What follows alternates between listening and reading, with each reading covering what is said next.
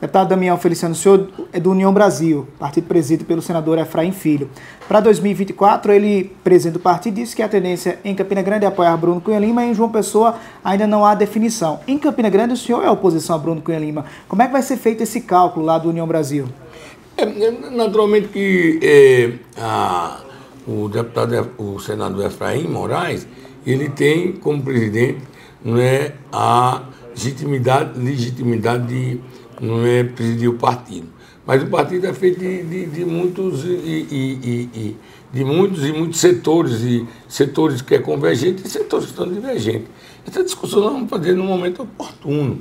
Eu acredito que não tem aqui aí uma definição de que o partido deva ir para A ou para B ou C, mas nós vamos discutir. Eu acho que é prematuro discutir nesse instante esse processo, até porque Efraim é o presidente e, e como senador da República, eu sou deputado federal.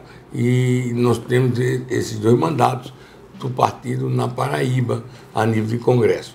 E nós vamos sentar para discutir tanto João Pessoa como a Paraíba, como Campina Grande.